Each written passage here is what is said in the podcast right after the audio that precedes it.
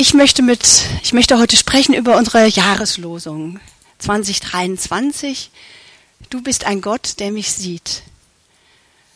Und es kann sein, dass es das letzte Mal ist, dass ich äh, eingeladen werde, hier zu sprechen, weil ich nämlich ganz schamlos die Gelegenheit ausnutzen werde, nicht nur über die Jahreslosung zu sprechen, sondern über meinen Hund. Und dazu hätte ich gern das erste Bild.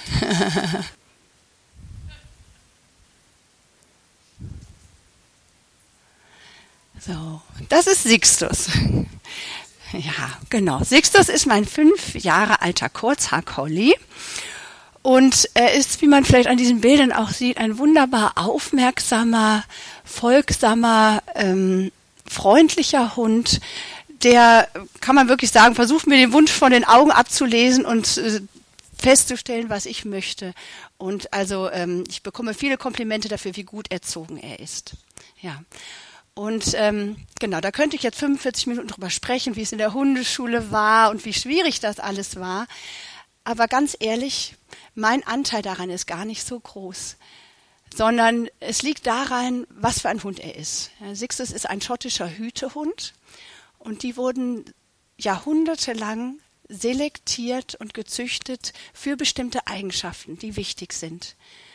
Denn sie sind die Gefährten der Hirten in den schottischen Highlands und dort müssen sie unermüdlich und sehr loyal dem Schäfer zur Seite stehen und alle Aufgaben bewältigen, die da so anstehen. Und genau dafür hat man immer wieder die Welpen ausgesucht. Welcher Hund ist aufmerksam? Wer ist arbeitswillig? Wer möchte wirklich dem Herrn Freude machen und mit ihm zusammenarbeiten. Die Welpen sind in die Zucht gegangen und insofern hat mein süßer Sixtus diese Charaktereigenschaften geboten und ich durfte die ein bisschen rausentwickeln, aber wie gesagt, ich, ich habe das dieser Rasse zu verdanken. Ja, es gibt auch andere Hunde, die für bestimmte Eigenschaften erzogen werden. Es gibt Dackel, die treffen unterirdisch ihre ganz eigenen Entscheidungen. Wenn die da im Dachsbau sind, ist völlig egal, was der Herr oben denkt. Die machen ihr Ding. Und dann gibt's auch Herdenschutzhunde, äh, oder Kampfhunde, die sind auf Aggressivität selektiert worden. Äh, immer wieder über Generationen hat man sich den wildesten gesucht, den der, der sich nichts sagen lässt. Und die hat man rausgesucht. Oder die Supernasen, ein Gebirgsschweißhund, der 100 Kilometer einer Rehspur folgt, sich durch nichts abbringen lässt. In dem Zweifel auch nicht durch seinen, das Kommando seines Herrn. Die machen ihr Ding. Ja, aber dieser Hund hält den Blickkontakt zum Schäfer und der möchte Teamarbeit. Das macht ihn glücklich. Und er überlegt sich auch nicht, was er selber will, sondern sein Herr sagt ihm, verjagen wir jetzt Wölfe, teilen wir die Herde, suchen wir neue Weidegründe. Er guckt immer, immer aufmerksam, was Sache ist. Und ja, eines Tages, als ich mir meinen Hund so betrachtete, da dachte ich mir, wie ist das eigentlich mit meinem guten Hirten? Und bin ich mit der Hingabe, mit der Aufmerksamkeit und mit der Treue immer mit dem Blick bei ihm, um zu sehen, wo unsere Beziehung steht und was die gemeinsame Aufgabe ist? Oder, dazu sehen wir das nächste Bild. Ach ne, das ist nochmal die, sind die Hirten, ne, wie man das sieht, genau. Sehr deutlich auch hier die drei Hütehunde. Äh, da ist zum einen die Schafherde und das bietet hohen Reiz für so einen Hund, diese bewegenden, wolligen Tiere. Aber alle diese drei Hunde gucken zuallererst auf den Hirten. Und dann geht's gemeinsam an die Arbeit am nächsten Bild sieht, wie es auch geht. Wenn man eine Aufgabe findet, die einen sehr fasziniert, dann muss auch der eigene Welpe mal daneben stehen oder man holt sich auch noch Verstärkung. Aber ich muss für mich gestehen, in meinem Leben gibt es durchaus Phasen, wo ich hektisch irgendwo rumwühle, was ich jetzt gerade für sehr, sehr wichtig halte und äh, den Blickkontakt verloren habe. oder noch schlimmer, im nächsten Bild, manchmal meine ich da irgendwas zu vertreiben zu müssen ein Wolf oder irgendein Angreifer. Und wenn ihr genau hinguckt, das ist keine Zusammenarbeit, sondern diese Hundehalter versuchen mit Verzweiflung noch dieses Würgehalsband zuzuziehen. Ähm, ja, aber der Hund macht sein Ding. Kennt ihr das vielleicht auch, wenn ihr so geflasht seid von irgendwas in eurem Leben, dass äh, ja, das Briefing äh, in Vergessenheit gerät und ihr einfach nur reagiert und ähm, den Dingen freien Lauf lasst? Ich kenne so Situationen. Und die gute Nachricht ist, Gott legt uns kein Würgehalsband an. Ja. Aber ich glaube, dass er uns ganz Ich glaube ganz fest, dass er uns geschaffen hat für eine Beziehung des Blickkontaktes, des gegenseitigen Anschauens und der Teamarbeit. Und dass das auch kein frommes Erstarren ist oder ein, blind, ein, ein unwissendes Befehl und Regeln befolgen, sondern dass im Allerinnersten zuerst mal ein Gewahrwerden kommt, wir stehen in Blickkontakt, wir stehen in Verbindung. Und ähm, in der Bibel ist das Buch der Psalmen ein wunderbarer Anhaltspunkt dafür. Und David spricht immer wieder davon, wie er Gott in den Blick nimmt und wie Gott ihn im Blick hat. Nächste Bild bitte. Da schreibt er im Psalm, oder sagt er im Psalm 25, meine Augen sehen stets auf den Herrn, denn er wird meinen Fuß aus dem Netz ziehen. Ist eigentlich erstmal nicht menschlich und typisch, wenn man ein Problem hat, den Blick vom Problem wegzunehmen und zum Herrn zu gucken, sondern ich kenne das, äh, hilf dir selbst und äh, sei nicht so passiv und dann zerre ich an dem Netz und im Zweifel verstricke ich mich und meinen Fuß noch viel tiefer da rein oder komplett. Ähm, David weiß, die Lösung ist nicht allein die seine, sondern der Blick geht erstmal zu Gott, welche Lösung er für ihn hat und vielleicht auch welches Verständnis dafür, warum er in diesem Netz gerade steckt. David hat sehr viel mitgemacht in seinem Leben. Er hat sich selber in Netze verstrickt, ihm ist Schlimmes widerfahren und er hat mit der Zeit gelernt, der Blick geht nach oben, der Blick geht zu Gott und von da kommt ihm Hilfe. Und das Gleiche sehen wir in anderen Psalmen. Das nächste Bild bitte. Im Psalm 121, wo der Psalmist auch in einer Situation ist, wo riesige Berge über ihm stehen, überwältigen, vielleicht auch bedrohlich wirken und er sich dadurch nicht einschüchtern lässt, sondern sagt, ich hebe meine Augen auf zu den Bergen, von welchen mir Hilfe kommt. Da steht das Vertrauen, dass, dass Gottes Überblick da ist und dass er größer ist als die Berge und größer als jedes Problem, was ich habe. Und im nächsten Dia sehen wir eine wunderschöne Illustration einer Bibel, die ich in einem Kloster gefunden habe, zum Psalm 27. Und das ist David ja, im Gespräch mit Gott und er macht so schön diesen hier. Du siehst mich, ich sehe dich. Das ist wirklich innere Einkehr und das ist Gottes Begegnung. Und den Wunsch, den er äußert, ist, das sehen wir im nächsten Jahr auch nochmal. Nur eines bitte ich vom Herrn. Danach verlangt mich, im Hause des Herrn zu wohnen, alle Tage meines Lebens, die Freundlichkeit des Herrn zu schauen mein Herz denkt an dein Wort, sucht mein Angesicht. Dein Angesicht, Herr, will ich suchen. Zeige mir, Herr, deinen Weg, leite mich auf ebener Bahn trotz meiner Feinde. Ich bin aber gewiss, zu schauen die Güte des Herrn im Lande der Lebenden. Ich kenne nicht die genauen Umstände, in der er diesen Psalm jetzt verfasst hat, aber ich weiß, dass er Zeit seines Lebens sehr, sehr oft bedroht war, um sein Leben gebangt hat und trotzdem hat er dieses unerschütterliche Vertrauen, er wird die Freundlichkeit des Herrn schauen, die ist sichtbar in jeder Situation im Land der Lebenden. Das ist nichts, was nach unserem Tode irgendwann als Belohnung für ein gutes Leben oder als Kompensation für Leid steht. Es ist etwas, das für uns sichtbar werden kann. Und zwar ist es sein Herz, was ihn dorthin bringt. Das Herz erinnert ihn. Das Herz denkt an dieses Wort und erinnert ihn, den Blick zu heben. Das finde ich wunderschön. Aber wie stellen wir uns das jetzt vor? Blickkontakt mit dem Ewigen. Und ähm, eine besonders eindrucksvolle Bibelgeschichte, die mir gleich äh, da ähm, in Erinnerung ist, da muss ich meine Bibel holen, habe ich eben vergessen. Dankeschön steht im zweiten Buch Mose. Das ist, als Mose ähm, auf dem Berg Sinai ist und äh, die Gesetzestafeln empfängt und sehr genaue Instruktionen, wie das Volk Israel eigentlich zu gründen ist. Äh, da geht es mehr oder weniger um die Verfassung und wir hören immer wieder, dass Mose der Mann war, der mit Gott von Angesicht zu Angesicht gesprochen hat. Und er hat jetzt schon vieles, vieles mit Gott besprochen, sehr konkret und wirklich auch beten um Zusagen, um Versicherungen dessen, äh, was vorhergesagt war. Und Gott ist immer wieder auf ihn eingegangen. Und ähm, zum Schluss sagt er dann aber im Kapitel 33, Vers 18, und Mose sprach, lass mich deine Herrlichkeit sehen. Ja, diese ganz klaren Anweisungen und Zusicherungen, das reicht ihm nicht. Er, er brauchte als Zusicherung und er wünschte sich, er sehnte sich wirklich Gottes Herrlichkeit zu sehen. Und tatsächlich lässt Gott sich darauf ein. Gott spricht, ich will vor deinem Angesicht all meine Güte vorübergehen lassen und will vor dir kundtun den Namen des Herrn. Wem ich gnädig bin, dem bin ich gnädig, und wessen ich mich erbarme, dessen erbarme ich mich. Und er sprach weiter, Mein Angesicht kannst du nicht sehen, denn kein Mensch wird leben, der mich sieht. Und der Herr sprach weiter, Siehe, es ist ein Raum bei mir, da sollst du auf dem Fels stehen.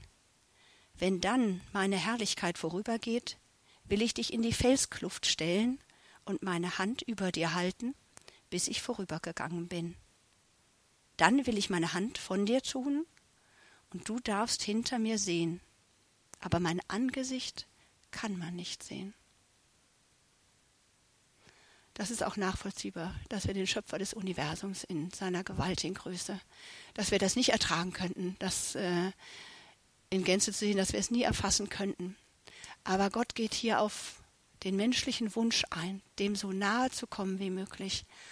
Und ähm, das Wunderbare ist, er, die, dass er selber es auf sich nimmt, Mose vor dem zu schützen, was unerträglich geworden wäre. Er schafft die Felskluft, er stellt Mose hinein und er hält die Hand über ihn, so dass er genau so viel begreifen, erfassen und erkennen kann, wie, wie es für ihn gut ist. Keiner lebt, der Gott schaut, aber die Güte Gottes, die können wir sehen. Und wir können lernen zu spüren, wie liebevoll sein Blick auf uns ruht und was das in uns und mit uns bewirkt. Im Falle von Moses war es so, dass er vom Berg hinunterstieg und das ganze Volk Israel den Blick abwenden musste, weil ein derartiges Strahlen auf seinem Gesicht war. Also die Herrlichkeit Gottes hat Spuren hinterlassen, die für alle Menschen sichtbar waren. Es war ein Abglanz auf ihm, der, der geblieben ist. Und dieses hinter Gott hersehen, das, was er tut, erfassen und hinter ihm auf den Weg sich machen, das ist, sind auch Worte, die, die im Kontext dieser Jahreslosung stehen, über die ich sprechen möchte. Und zwar geht es bei dem ersten Buch Mose, Kapitel 16, um Hagar, die ägyptische Magd von Sarai. So hieß Abrahams Frau Sarah ursprünglich. Ähm, und es war so, dass äh, zu dem Zeitpunkt ähm, ähm, Abraham und Sarah die Verheißung bekommen hatten, schon lange, dass Abraham ein Kind von Sarah bekommen würde. Und sich aber nichts tat. Sarah wurde älter und älter. Sie war biologisch schon lange über den Zeitpunkt hinweg, wo man eigentlich Kinder bekommen kann. Und ähm, sie wurden alle miteinander ungeduldig und versuchten jetzt eine eigene Lösung für die Verheißung zu schaffen, denn irgendwie funktionierte es ja nicht so. Und das kenne ich auch, dieses Gefühl, hast du vielleicht nicht richtig hingehört? Oder was ist von dir gefragt? Ich glaube, das ist etwas, was wir auch immer wieder ausloten. Wo ist unsere Aktivität gefragt? Wo unser Hinhören und Hinschauen? Hier ist es äh, nicht in Gottes Sinne gelaufen. Und ähm, Sarah hat die Initiative ergriffen. Sie hat gesagt, sie hat diese junge ähm, Dienerin aus Ägypten, ähm, Hagar, und ähm, die wäre doch eigentlich die Lösung des Problems. Wenn die zu Abraham geht und die beiden ein Kind gebären, dann hat Abraham das Kind. Das ist Sarahs Dienerin, also eigentlich fast von Sarah. Problem gelöst. Ähm, so geschieht es dann auch. Abraham lässt sich darauf ein, der hält sich eigentlich relativ zurück in seiner Mutter und äh, Hagar wird schwanger und die Situation kippt. Ähm, Sarai fühlt sich gedemütigt dadurch, dass Hagar nun als ähm, die, die Abrahams Sohn äh, trägt, neues Selbstbewusstsein entfaltet und auch nicht mehr sehr unterwürfig mit Sarai umgeht. Fruchtbarkeit hatte damals noch einen ganz, ganz besonderen Stellenwert und es war eigentlich ein Fluch, kein Kind gebären zu können. Und Sarai geht zu Abraham und sagt, was ist das jetzt hier von Durcheinander? Jetzt mach was, tu was, sie demütigt mich, so geht das nicht. Schaffe mir Recht. Und Abraham antwortet, also du hast diese Situation eigentlich in die Wege geleitet, das ist deine Magd, regel du das Problem. Und äh, Sarah will sich mehr oder weniger auf Hagar stürzen und die läuft fort in die Wüste. Das hätte ich gerne das nächste Bild.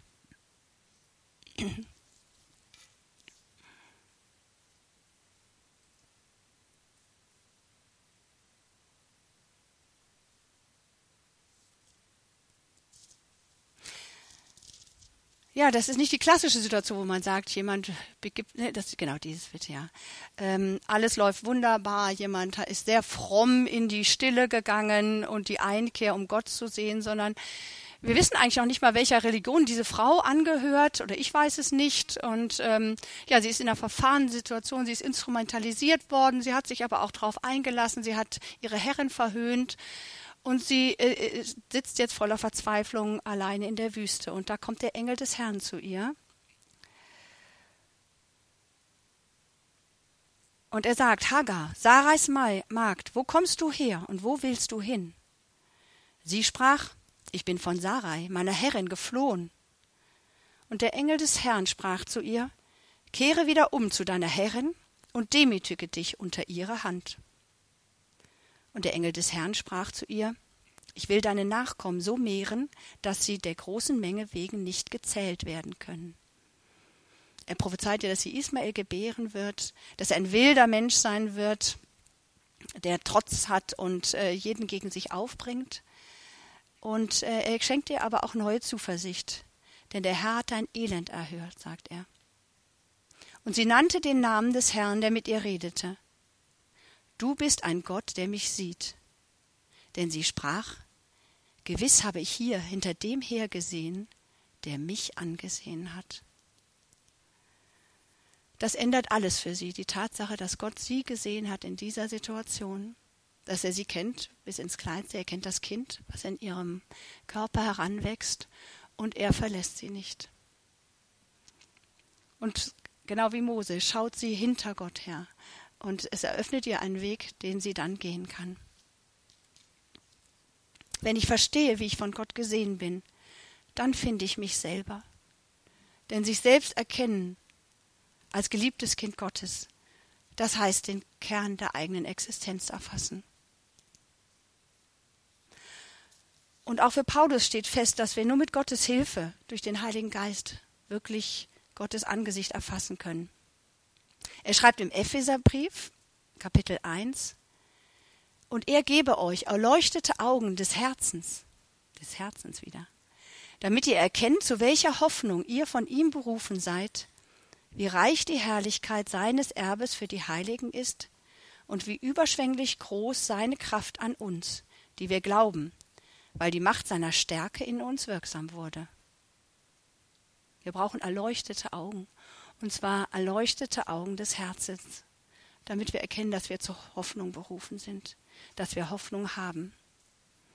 Ja, wir müssen nicht wie der überdrehte Border Collie irgendwie auf Autopilot um eine Herde rasen oder wie ein Straßenhund um unsere Existenz bangen, überall den Tod, Gefahr und Widersacher widmen, wit wittern. Und wir müssen auch nicht mehr wie frustrierte Kampfhunde mit Schaum vor dem Mund meinen, ähm, gegen jeden und alles zu tun. Ja, wir dürfen innehalten und spüren, dass ein bedingungslos liebevoller Blick auf uns ruht und dass wir nicht auf uns gestellt sind.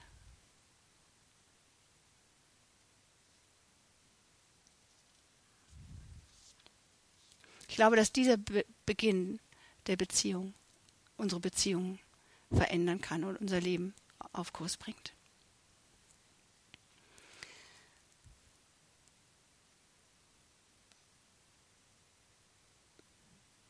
Und Corinna hat davon gesprochen, unsere Sehnsucht nach Aufmerksamkeit. Das ist doch genau das, wonach wir uns so sehnen und was das menschlichste Urbedürfnis ist. Ein kleines Kind, was nicht angesehen wird, äh, verkümmert. Und wir verwenden so viel Energie, so viel Zeit darauf, gesehen zu werden.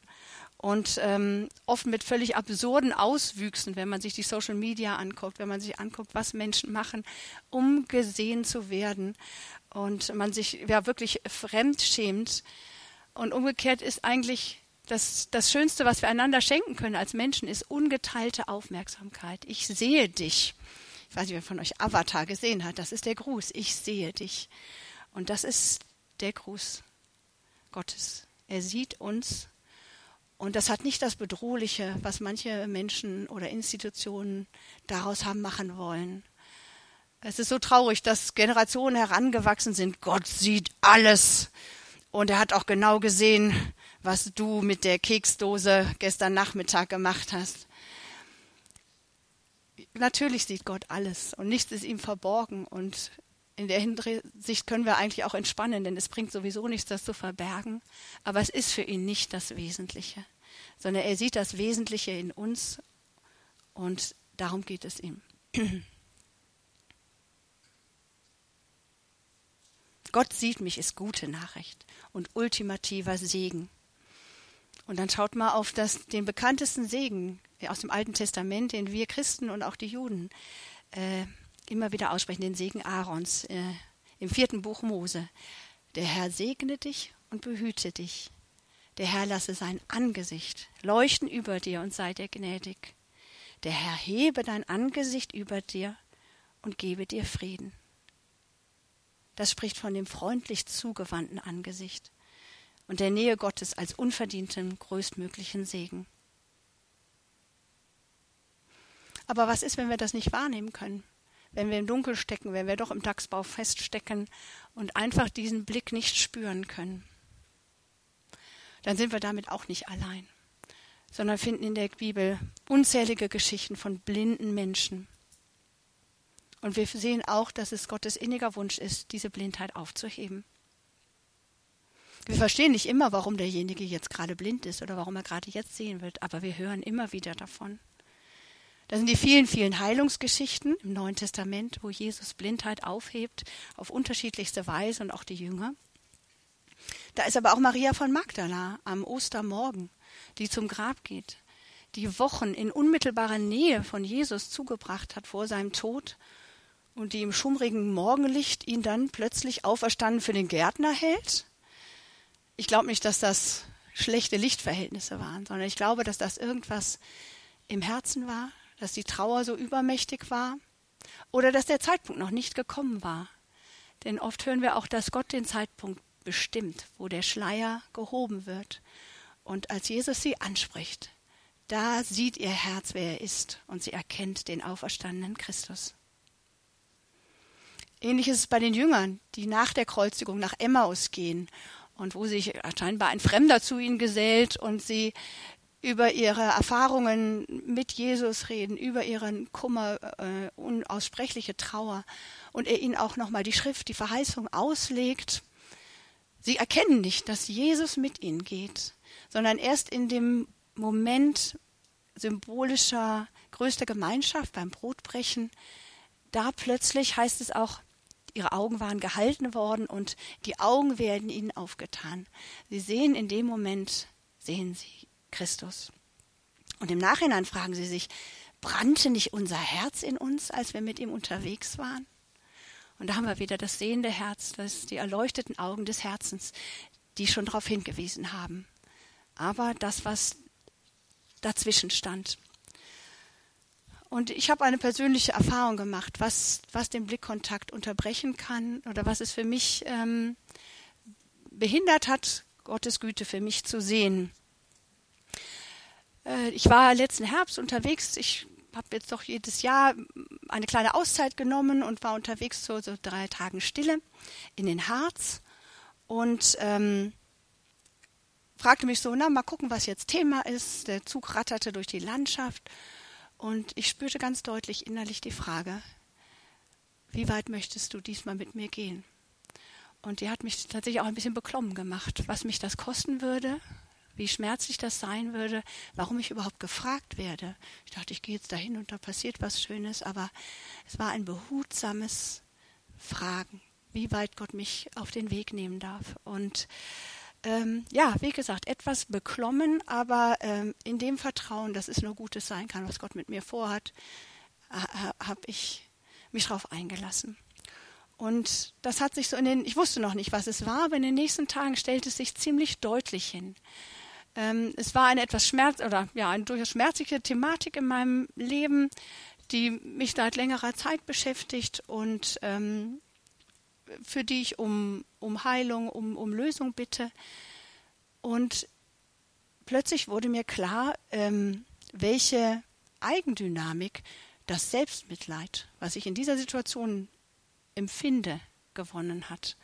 Und dass der Schmerz, das, was nicht gut läuft, da, wo mir Unrecht geschieht, sich immer größer aufgebaut hat und tatsächlich den Blick verstellt hat. Und dass das auch was war, mit dem ich letztendlich kokettiere, denn es hat mir eine, ein, ein, ein komisches Standing gegeben, dass ich sage, ähm, so, da, da bin ich die, die, die ja, äh, die arme tragische Rolle und da inszeniere ich mich jetzt drin und sitze da drin und wenn da jetzt eine Lösung kommt, dann bleibt mir, es ist ja diese Dramarolle auch äh, irgendwie nicht mehr vorhanden. Also ich merkte, ich hing eigentlich auch an diesem Problem. Und ähm, ich habe ganz klar gespürt, in dem Moment, wo ich nur darauf gucke, was nicht gut ist, und da, wo es mir nicht gut geht damit, kann ich nicht sehen, überhaupt, wie, wie Gott mich sieht, wie Gott das Problem sieht, wo die Lösung ist. Und ich ich hatte keine Vorstellung, wie sich die, die Lage löst.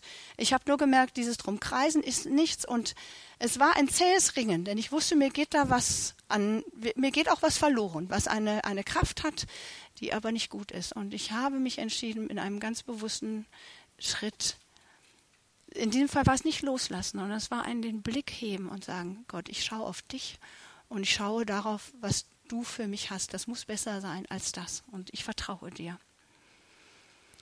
Und ich kann sagen, dass von dem Moment an sich etwas verändert hat. Und das hatte erstmal überhaupt nichts mit dem Problem zu tun, denn das konnte in den Hintergrund rücken. Und allein die Tatsache, dass sich zum ersten Mal wieder gewahr genommen hat, ähm, wie Gott, wie nahe er jedem von uns sein will und dass ich nicht sehen kann, wie er mich sieht, wenn ich immer woanders hingucke. Und ähm, eigentlich sage ich mit diesem äh, Problem auch, du meinst es nicht gut mit mir, guck mal, was da ist. Und ich habe einfach sozusagen, ja, still die Augen aufgehoben und gedacht, es, es kommt Hilfe. Und seitdem ist was in Bewegung gekommen und das hat mir Fried, tiefen Frieden gegeben und Zuversicht, dass es in diese Richtung weitergehen wird und dass ich hinter Gott hersehen und weitergehen kann in diese Richtung. Und was aber auch im gleichen Moment klar wurde, war, dass nicht das erforderlich war, was ich erst gedacht habe, dass ich meinen Schmerz wegrationalisieren muss. Muss. Ist ja gar nicht so schlimm. Guck mal, wie schlecht es anderen Leuten geht und das ist ein Segen und das ist ein Segen und das ist ein Segen. Sondern in dem Moment, wo ich es losgelassen habe, konnte ich spüren, dass Gott meinen Schmerz auch spürt und dass er aufgehoben ist. Und David sagt dazu so schön im Psalm 56, Sammle meine Tränen in deinen Krug. Ohne Zweifel, du zählst sie. Das heißt, unseren Kummer müssen wir nicht wegschieben und auch Gott schiebt ihn nicht weg. Er hat Trost für uns, er hat Besseres für uns, aber in dem Krug ist auch der Schmerz.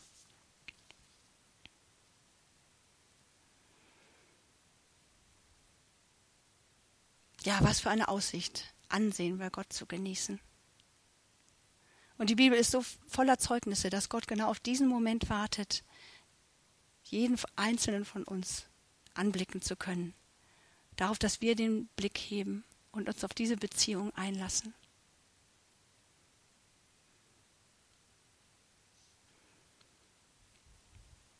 Letztendlich ist das Leben Jesus vom ersten bis zum letzten Tag ein Sichtbarwerden von Gottes Güte und Gottes Gnade.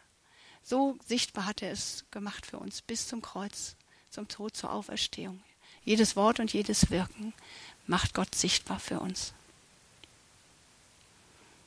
Und es ist verheißen, im Ansehen seines Bildes werden wir verwandeln. Das ist das Versprechen. Wir werden nicht immer alles verstehen oder erkennen, was Gott genau mit uns meint. wenn wir nur lange genug vor uns hinstarren oder nach oben starren. Aber Gottes Angesicht suchen, das heißt für mich, sich vertrauensvoll auf die Zusage zu stellen, dass wir genau dafür geschaffen sind, dass jeder einzelne von uns für dieses gegenseitige Betrachten gemacht ist und dass wir uns darin versenken dürfen, ohne zu verschwinden. Dass wir im Gegenteil erlöst daraus auftauchen und uns auf unseren Weg machen können. Wenn wir innehalten und wenn wir diese Nähe suchen, dann bringt es Einsicht, Vision für unsere Zukunft und Zuversicht, die weiter reicht als bis zur nächsten Wegbiegung, egal wie zugewachsen der Weg ist. Und da habe ich auch noch ein Bild für euch.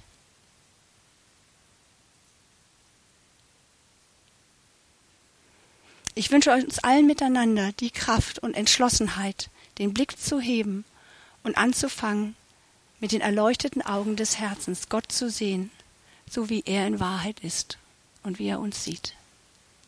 Amen.